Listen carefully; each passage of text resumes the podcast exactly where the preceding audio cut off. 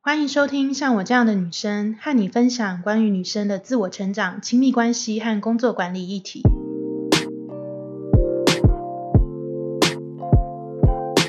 Hello，大家好，我是爱丽丝。我们的单元是心理师时间，然后我们邀请到一位就是专门的伴侣智商的心理师，我们欢迎嗨妈。 Hello，大家好，我是嗨妈。那嗨妈可以跟大家分享一下你的，比如说心理师这块专门领域，你是在哪一个领域？然后大概有多久的时间了嘛？就是让大家了了解一下你的资历。我的工作的资历大概是十年差不多，然后呃，我主要的服务的对象啊，大部分都是 couple，就是有有有夫妻啊，然后情侣啊，男同志伴侣、女同志伴侣就都有，都有这样子对，嗯然后这主要是 couple 这样，那有少数会是亲子， OK，这样子，嗯嗯，嗯所以就专门在这个领域上面去对做一个智商就对了。对对对，就是谈大部分就是都是关系的议题啦，感情啊、等等嗯之嗯，类的。因为像我们这一个节目会，尤其虽然没有特定啦，但是会想要特别探讨的是 LGBT，嗯，上面的，比如说呃相处的关系啊，或者是说婚姻的关系等等的，就是比较双方的关系这样的经营。嗯然后今天其实想要邀请来探讨的题目是说，因为我们知道之前就是哎是去年吧，同婚法通过了嘛，对对对，对，那其实这个议题其实就是等于带动起来，会好像对很多同志伴侣会觉得说，哎，这个法律上面认可了，然后我们可以去做结婚这个动作，然后也有会那个法律的保障。对，但是是我们想要探讨一个题目是说，其实法律的保障是一回事，但是究竟你要不要踏入婚姻之前，其实还是有很多面向，可能是同志伴侣需要去考量的嗯嘛。那他可能考量的点会跟异性恋伴侣会稍微有点不同哦。嗯哼所以我们今天想要讨论主题是说，同志朋友们，你觉得你真的准备好要结婚了吗？嗯 对对对嗯嗯嗯感觉好像是一个很重的话题啦，但是我会觉得，因为之前其实有跟海妈稍微聊过，我会觉得有一些点跟呃想法其实蛮有趣的。比如说你之前有谈到说，其实同志伴侣虽然我们不没有想要刻意把异性恋的那套套到我们身上，嗯嗯，可是好像在踏入婚姻的时候会不自觉去对号入座，嗯或去套在自己身上，对不对对对对对对嗯对对，嗯，其实同婚法通过这件事情啊，对我们心理智商界来讲，就是也也是还蛮大的事情。嗯然后我们这就从同婚法过了之后，我们也有很多的呃研习啊或工作坊啊，嗯，其实是在谈说，哎，我们怎么让我们的工作是跟上这个法令。对，对，然后你刚刚讲的时候，我觉得很有趣，就是我们那时候在在讨论这些事情的时候，就发现很有意思，就是说，其实这个法通过了以后，也会有一些有趣的现象，就是嗯以前、大家会觉得说，哎，没办法结婚，嗯好然后没办法结婚，就是因为啊，反正实际上也没办法做这件事情嘛、嗯好 o k 所以就是一个名正言顺的理由不能结婚这样然。后也不用去想这件对事对情，对对，那可是其实这个法通过以后，就是我就也遇到一些 couple 他们来，嗯， 就变成是其中一个人想结婚，对但另外一个不想结婚，对。可他没有办法再用我不们能就是结婚对这个理 由去这个搪理由塞，，对对 对，所以就会开始发现说，哎，嗯，我们的关系也许走了，也稳定了一段时间，嗯然后到底双方就是，哎，我觉得稳定了吗？我想要进到一个就是，嗯，感觉是作为一个终身承诺的关系吗？嗯嗯那可是我如果觉得稳定，跟你觉得稳定，有时嗯候就是会有一些落差。认定其实不一样，对，嗯就蛮有意思的。然后像你讲的那个也是，就是说，呃，这样这样讲好像嗯不太好，可是有时候我就会心里就是觉得很开心说。啊，同事朋友们，快点来加入爱情坟墓的行列！欢迎来来参观一下地对狱对这样，对， 也没有也没有这么可怕啦。但是就是我觉得，嗯、像你刚刚说的，我觉得关系跟婚姻真的是还蛮不同的。嗯然后那个不同里头，其实我觉得是我们会有一个心理位移的过程，因为角色嗯还是会有一点不一样。就嗯是像，呃、你刚刚提到，就是我们之前有聊到说，对。异性恋来讲，就是异性恋人设就是，呃，女生进到婚姻，嗯就是有呃媳妇的角色、太太的角色、妈妈的对角色，那男生就是爸爸、儿子啊、嗯女婿啊、嗯这样的角色。我觉得同志伴侣在没有结婚前还是伴侣关系的时候，嗯就算是同居，我觉得大部分，比方说在财务上啊，或是家事分工上啊，我觉得那个合作是其实是呃会，我我觉得我的经验，我遇到的个案也都大部分都蛮流畅。嗯，你说还没结婚之前是不是，对对对嗯然后但是很微妙，就是进入婚姻以后，虽然呃，比方说我我们我们两个如果是一对的话，嗯就比比方说我们都知道我们是女同志，对可是我们的互动里头，就有一些女同志的 couple，他们可能没有太明显的男性化的那一位，嗯跟女性化的那一位，嗯嗯可是有一些 couple 就是他会有蛮明显的，我我是比较 identity 上嗯，比较阳刚的，对那你的 identity 上比较阴柔的，对，然后就变成这样的组合，再进入到婚姻里面，有时候我们会不知不觉，就是如果我们没有沟通好，我们会不知不觉套进那个，还是不知不觉套进去异性恋架构底下那个人设，就是说，哎，那我我进入婚姻以后，应该我要担负比较多，像是丈夫一样的角色，嗯然后你会担负比较多，像是太太一样的角色，嗯然后谁主内谁主外，然后谁负责做什么事，这些东西就是会不知不觉进到那个角色里面，可是不见得是我们沟通过的对或我们喜欢的，对那有时候就会变成有一些吵架啊的或困扰来源这样对对对，那这个状况是不是有了小朋友之后，他有可能会更更严重？嗯如果同志伴侣是有小朋友的话，对，嗯，我我觉得如果本来的就是这对 couple 他们还蛮能谈的，就是关关于说，哎，谁负责做些什么事情，就平常还蛮能讨论。我觉得那可能就还好。可是，嗯、我的经验里面，就是我认识的有一些伴侣，因为他们进入到要去谈结婚这件事，他们已经在一起蛮长的时间，嗯所以就是互动会有一种习惯的样子。那如果进入婚姻，然后又有小孩，然后有小孩就会没办法有机会讲话，你知道，特别是新生儿的话，就会不太有机会去聊这些事情。因为生活上光要顾那个小 baby 都来不及了嘛，然后可能双方也都还有工作，对，就是会吞掉彼此蛮多的时间，这样。对对对嗯对嗯对，所以就会更混乱，在这整个过程里面。对啊，就是比方说，嗯、像两个人如果没有讨论，就是会变说，哎，那谁比较多是啊？比方说女同志好了，女同志就是我好，我好像还没有碰过女同志是，你生一个在你肚子里，我生一个在我肚子里，因为各就是生一胎对，就是就是会是某一个人他去用他的身体， 就是哦、都是为都是对同一位对对对对怀对孕这样对子，对对对你的对经验里对面，，我还没有遇过是你一胎我一胎，我们同时。就是来跟你智商的伴侣，目前啊都是同，就是都可能如果生过两胎都是同一位持续的作为母体就对对对，了，母体母体，那母体就会有一个部分是说你你小孩出生不就是就是会是我在喂奶嘛？ 嗯，那我跟宝宝的 bond 那个连连接接就会是比较近的。。对，然后就是也有可能无形中那个人设就会是我主内，嗯我 care 宝宝的事情比较多。嗯那另外一个人就是，也许在那个没有讨论好、不知不觉的状况下，就变成是好像是呃承担那个经济责任啊，，嗯，好，然后或是打理其他的事情的就那个，是比较像男性传统大家对男性角色的认对知对对这样，对对对嗯然后嗯，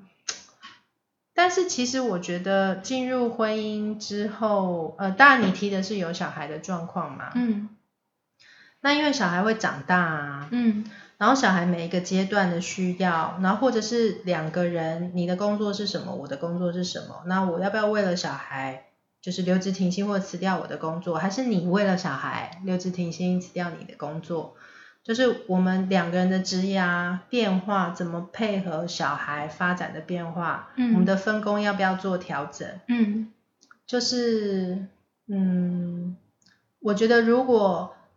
同志伴侣在那个历程当中没有常常去想或跟对方讨论商量，然后就会变成自然而然就会下意识的用这种惯性的模式对去去对生活。对对对，嗯特别是如果你们本来就很明显的一个很阳刚，一个很阴柔的话，嗯嗯嗯嗯，就会就会很带入到那个角色里面。对但是，嗯，不见得两个人是喜欢的。对，所以你的建议是，比如说他们在 jump into marriage 这个这个选项之前，其实需要两个人先坐下来好好谈一下，大家对于婚姻生活的是想象吗？还是说分工？还是就他们其实是需要讨论跟厘清的东西是什么？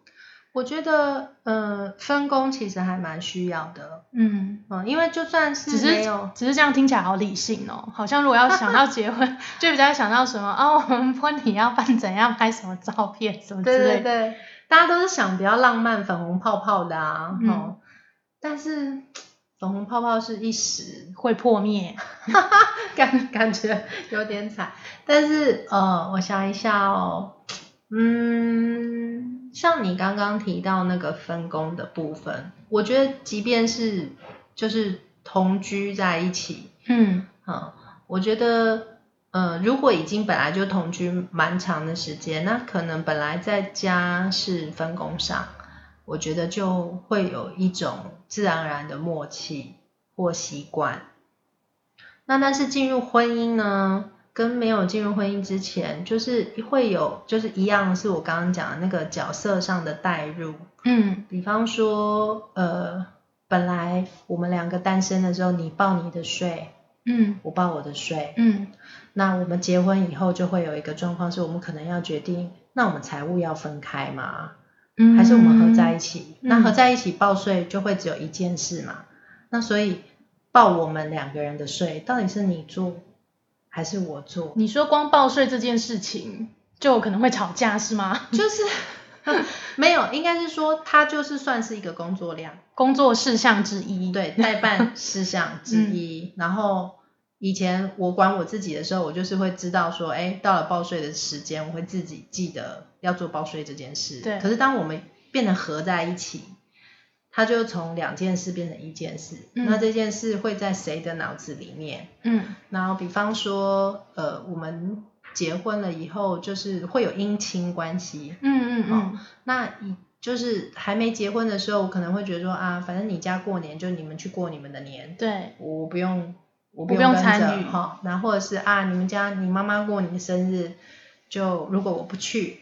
啊、就是当然也看本来的 couple 是怎么经营的啊。对可是就是说，因为没有那个角色跟身份的时候，不见得会有那种哎，你那个谁谁谁没来，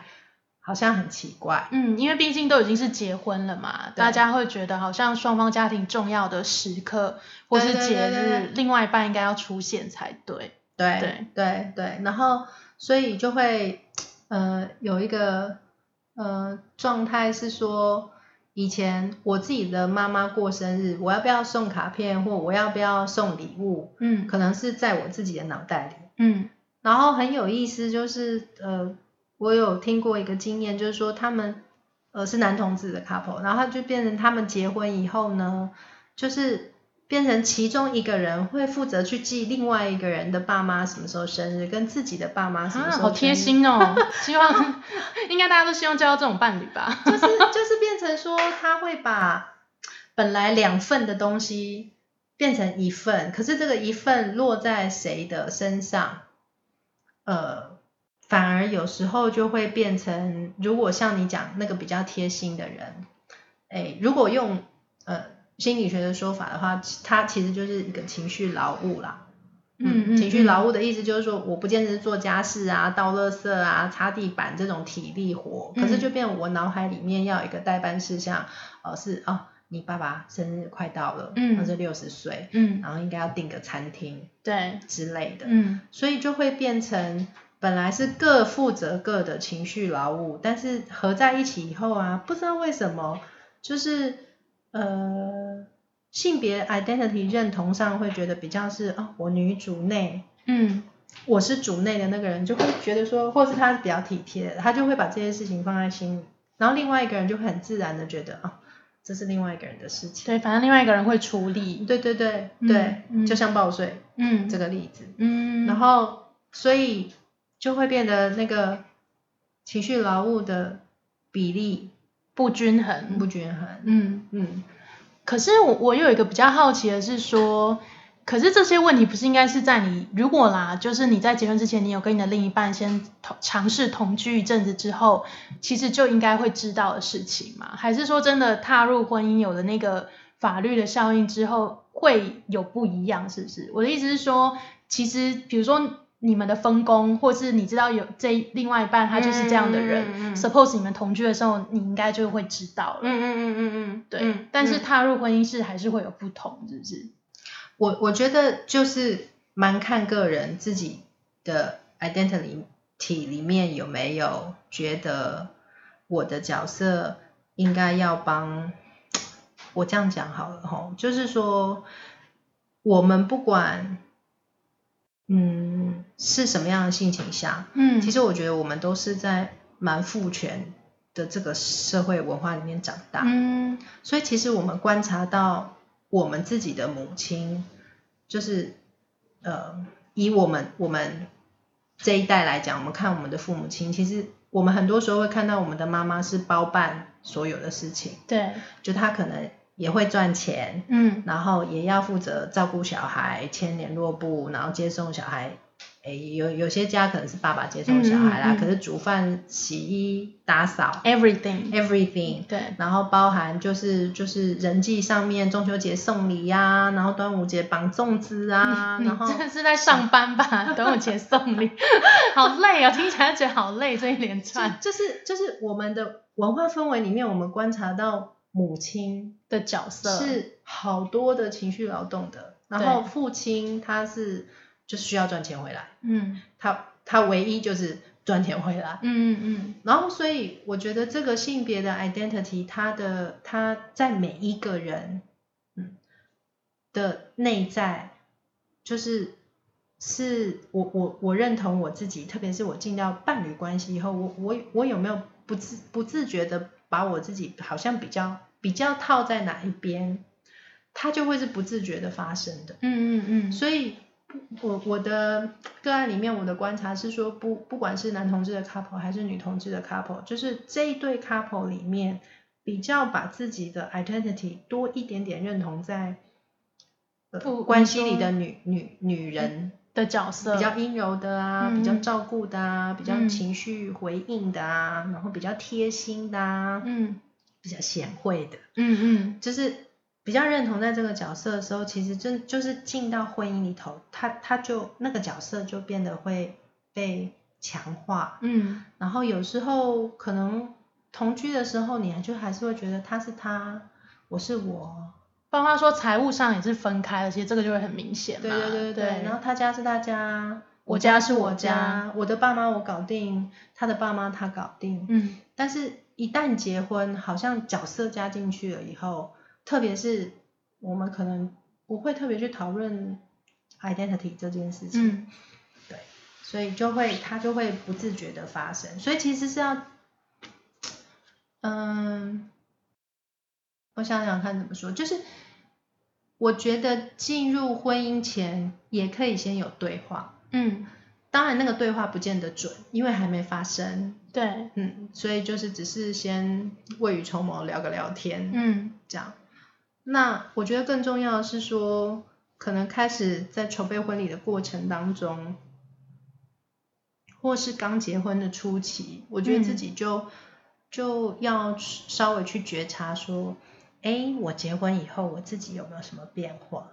嗯，你是然后说你的变化是指说，比如说角色上的变角化，色上啊，或我认为我为我们的关系付出或做出贡献的方式啊，或是我自然而然觉得，哎，我们两个一起运作一个家的时候，嗯我自然而然觉得我好像应该做什么事，做什么事，做什么事。那我就做这些事情是为什么？我喜欢做吗？嗯然后我我我觉得这样子的分工或这样的搭配，我满意或我喜欢吗？嗯嗯嗯嗯嗯嗯。可是有时候讨论其实不一定会有结果，对不对？对，对对，不会不会不不会会因为有结果。它不是 像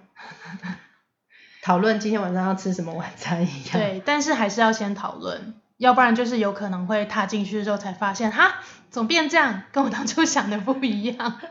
这样子对不对？对对对，嗯，对，哦。我因为我自己本身当然是还没有踏入婚姻关系啦，然后其实会已经比如说有结婚的，不管是异性恋或同性恋的朋友，其实也会有些反馈说，其实婚姻它是很需要，它到最后其实不一定是爱情了，它就是两个人要互相、呃共同经营一个生活，嗯，嗯嗯，然后会因为有一个婚姻的这个怎么讲，就是结婚这件事情，然后把两个人的关系绑得更紧，嗯我们就是有一种我们在一条船上的感觉，对，不管大风大浪，反正我就是先坚持到我真的不能坚持的为止。对对这对样对对，所以是不是踏入婚姻前，其实要先把这个这个东西要先想清楚？你对会觉得，你的意思是 说，结结婚之前先想离婚的事吗？嗯，然后先想不能离婚的事吗？你是说这个 吗？还是什么？也不是啦，就是会觉得好像是，因为我我最近我自己是有常常在讲说，到底结婚跟不能结婚这件事情，对于同志的族群那个心境上跟意义上的差别是什么？除了是我们因为有法律上的保障，可能在双方，比如说要。我我是说，比如说死亡，或者说之后的一些对遗产的处理之之外，对，对于两个人在感情上面的粘着，或者是说稳固性，是不是真的结婚了之后会更加深稳固？跟我我会愿意坚持到努力到我不能坚持为止，再去谈离婚这件事情。嗯哼，嗯对嗯嗯，对嗯嗯嗯，对。所以你的好奇是结婚前跟结婚后是不是会有这样的差别？应该是说有婚姻这件事情，它对我们来讲，一我自己啦，我会觉得如果今天我是没有结婚的，对，我可能对于这个关系，我会觉得我真的如果很痛苦，或是我可能试到某个程度，我就会觉得我不要了，那对我就会分开。这样就是他的我我会放弃的程度可能会比较大。可是如果今天是我已经有结婚关系的话，我可能放弃的程度，我的忍耐值会再稍微更高，因为我会觉得已经有了一个婚姻的对对对，这一层的关系在对这样。对，对，嗯，就是你你在讲这个时候，其实我我嗯觉得有一部分当然是我今天如果会走到结婚这个点，那必然代表就是说我对这个人的承诺度有到一定的程度，嗯不。然就是被逼婚的嘛， 对不对对，但同志应该比较不会有有被逼婚这种状况、啊。对对对所以，所以一来，因为当我决定要跟这个人结婚的时候，我觉得对同同同志或对异性恋来讲，我觉得都是一样，就是基本上这个承诺度是已经有了。所以我在关系当中做努力，这个动机跟意愿，我觉得会是高的。就像你刚刚讲的，嗯就是我先试到我真的绝望跟觉得不能再试为止。嗯那但是呃，结婚这个身份上的意义，我觉得它会带来，它会增加你放弃的困难度。啊，所以不是 提高容忍值，是增加困难度，是不是？所以呃其实是，有所以害怕意思是说，其实是你已经很想放弃，但因为要离婚实在太麻烦了，所以你还会再撑一下。我想他的意思应该是这样 吧？嗯，当然，我觉得呢，有有有一部分会帮助我们撑下去，是一种对白头到老的想象。嗯哎，就是说，嗯，在觉得比较困难的时候，有时候你会想，啊，那也许是现在这段时间比较难过，也许等我们呃老一点，特别是如果这个关系里面是有孩子的时候，嗯就是你会有一些盼望，对是说孩子大一些，或我们状况好一些，或工作稳定一些，就是我们脑海当中就是会比较可以，像我觉得同婚也有一个非常重要的意义是，它可以开始让我们在台面上看到一个同志伴侣的关系，它是有可能很稳定、嗯很长久，嗯然后我们有某种就是年老的同志嗯伴侣的手牵手的背影，那个相伴到人生最终点的那个向往的画面会更加清晰。那我觉得这个是回应你刚刚讲，就是那个提高容忍度的嗯这件事情。嗯，可是我觉得，当你在很 miserable 的关系里面的时嗯候，或是呃不不要说 miserable，好像很糟，比较 struggle，比较比较挣扎的关系里的时候，就婚姻的角色，它真的会带来你放弃的困难。嗯哈，比方说，就是你结了这个婚，你要决定要离婚的时候，我觉得大部分的人听到，如果你结了婚要做离婚的决定的时候，就特别是现在这这个节骨眼，就是那个同婚才哦刚过，然后在啊，我们好不容易我们能做这件事情了，然后就是亲友对于、对于你们要再离婚。这件事这件情事情，就是亲友就会有比较大的压力，是说啊，这样很可惜呀、那你们就已经有机会结婚了，结婚就好好经营啊，哦，然后呃，或者是说呃，假假设那个前提还是你们有小孩，那也就跟异性恋的夫妻。我知道，就是会更对，会很复杂，问题会很复杂然后生活要做更多的变动，然后人际圈，呃，以前就是如果我们只是同居在一起，然后甚至是比方说我的家人很觉很 OK，然后你也可以跟我们家人一起吃饭，对可，是你的家人不 OK，所以嗯可是因为我们就就没有要谈结婚嘛，嗯，所以我们就放着这样也就算了。对，所以当我们真的撑到撑不下去，我在考虑我我我还还要不要继续撑，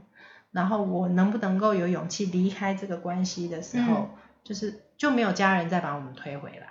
没有家人再把我们就推是回就是来我们要离开的时候，因为因为你的爸妈也不知道我们在一起啊，哦，我懂你的意思。你你知道我意思吗？就是说，如果你还没结婚的话，因为双方的关系可能有可能，比如说就是进展到还没跟家人讲嘛，之类的，对，那要分开就两个人就默默的分开，自己分开就好了。对 对对。因为我想说我要怎么跟我家人交代。对， 这样子对，怎么对不回来过年，嗯什么之类的，嗯，对，所以对我觉得就是有粉红泡泡的那一面，就是提高我们的耐受度。对，可是我觉得也有很现实面，就是我觉得人在做一个关系，特别是困难的关系，我要继续努力，还是我要转身？我觉得这是内在是会有很多矛盾跟挣扎的。嗯，然后有的时候到后来已经不是只是爱或不爱，嗯嗯，那有包含说，如果我继续待下去，我们状况可不可以改善？会不会越来越糟？可是如果我离开，如果结婚的话，如果离开的话，就会是那我怎么告诉别人？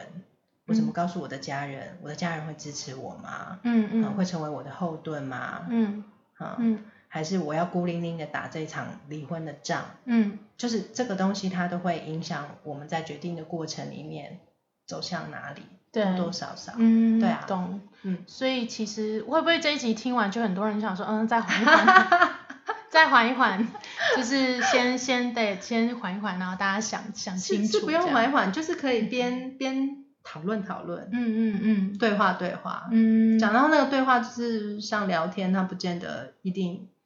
有一个结果，对，对嗯对。但是我觉得去不是只是看到婚礼、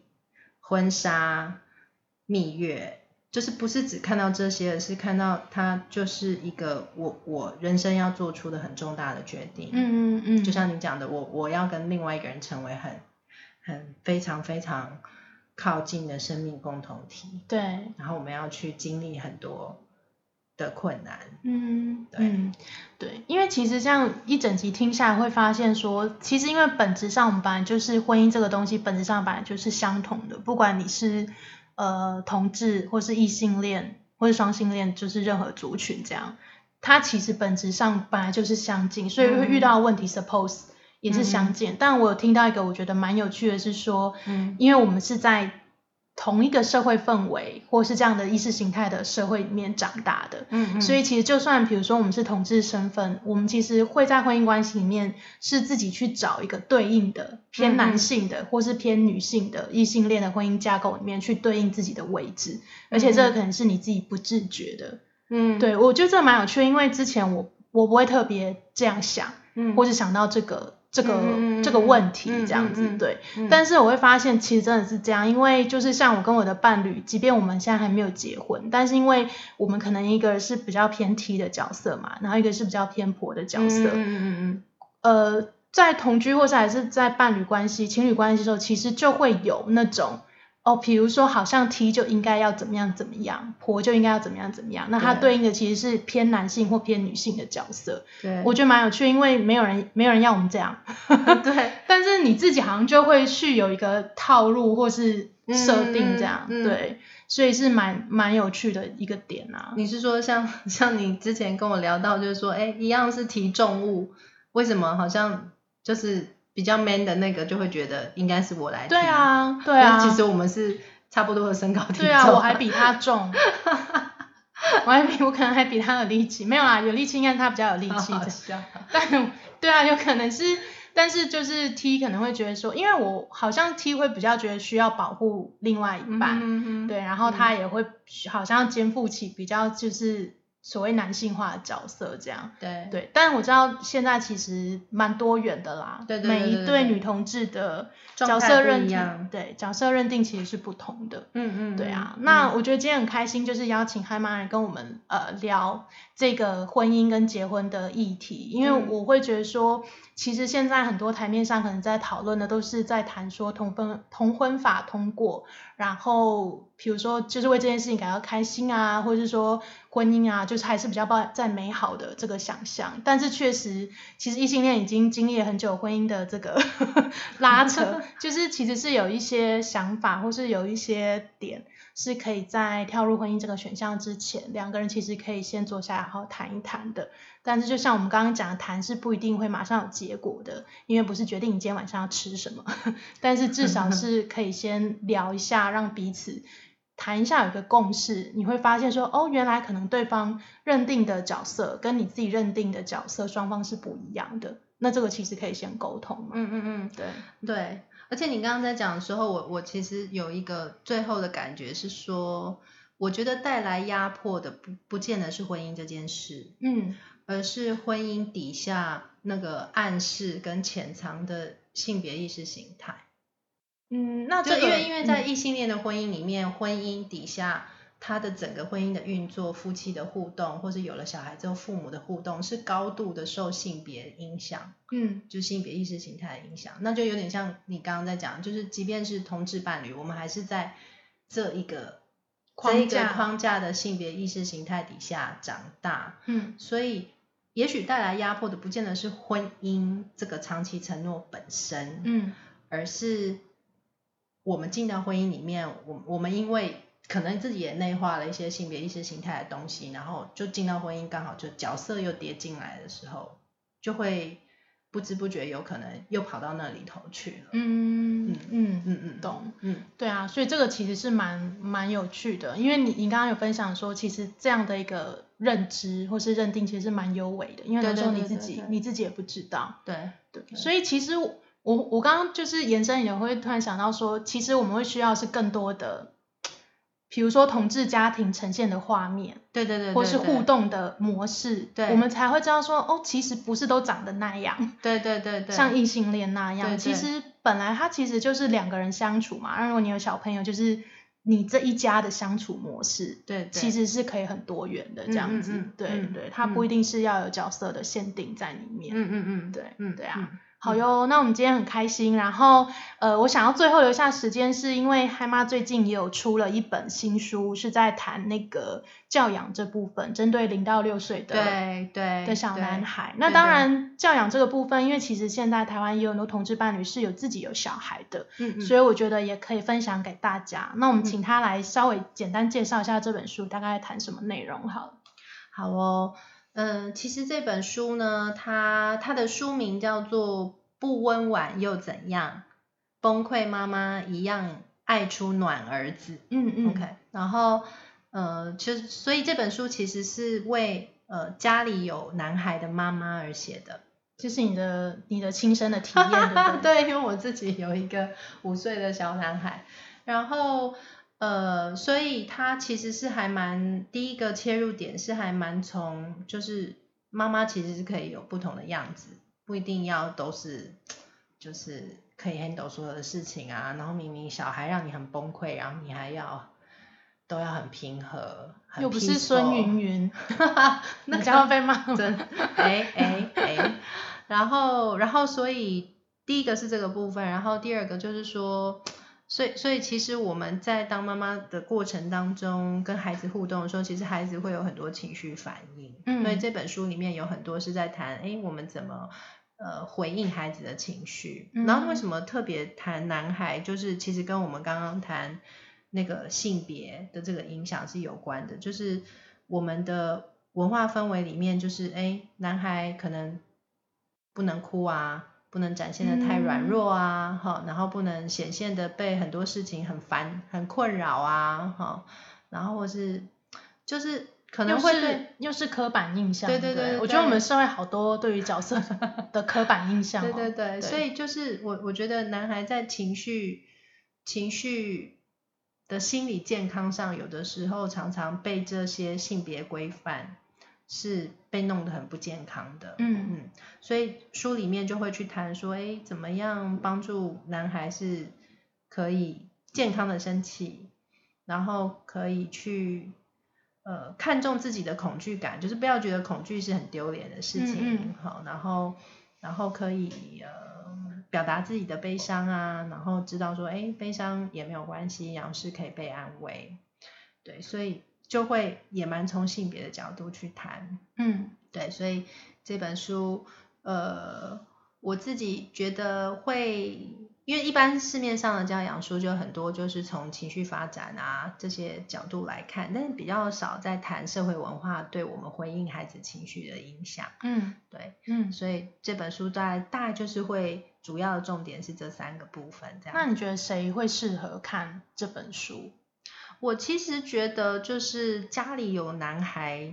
的父父母亲当然是一个族群嘛，吼，然后呃，当然如果你你的工作是会接触到孩子，特别是哦呃，因为这本书是特别为零到八岁的孩子写的，嗯所以你的工作是会接触到小孩的话，就也会蛮适合。那呃，另外有一个族群是说，如果你的小孩不管是男孩还是女孩，蛮崩溃的，就是那种会那个呃你是说情绪比较容易起伏对很对大，对对对，就是那个因为不能买玩具而在地上啊，打滚啊，画然后天使哭对闹这对样，然后或者是你要煮饭，他就是会抱住你的大腿啊，就是妈妈陪我，现在陪我，立刻陪我。就嗯是如果你的孩子是情绪反应或者那个情绪张力比较大的，就是这本书里面也有蛮大部分在谈情绪调节。嗯，对，OK，对好哦，那就是介绍给大家，如果你们有兴趣的话，可以上网直接搜寻这本书名，叫做是，真的有点长，对啊，蛮长的， 呃，这本书叫《不温婉又怎样》，呃，崩溃妈妈一样爱出暖儿子。 OK，好喽，那我们今天就到这边喽，谢谢大家，欢迎下次再继续收听我们心理师时间的单元，拜好咯拜，拜。拜。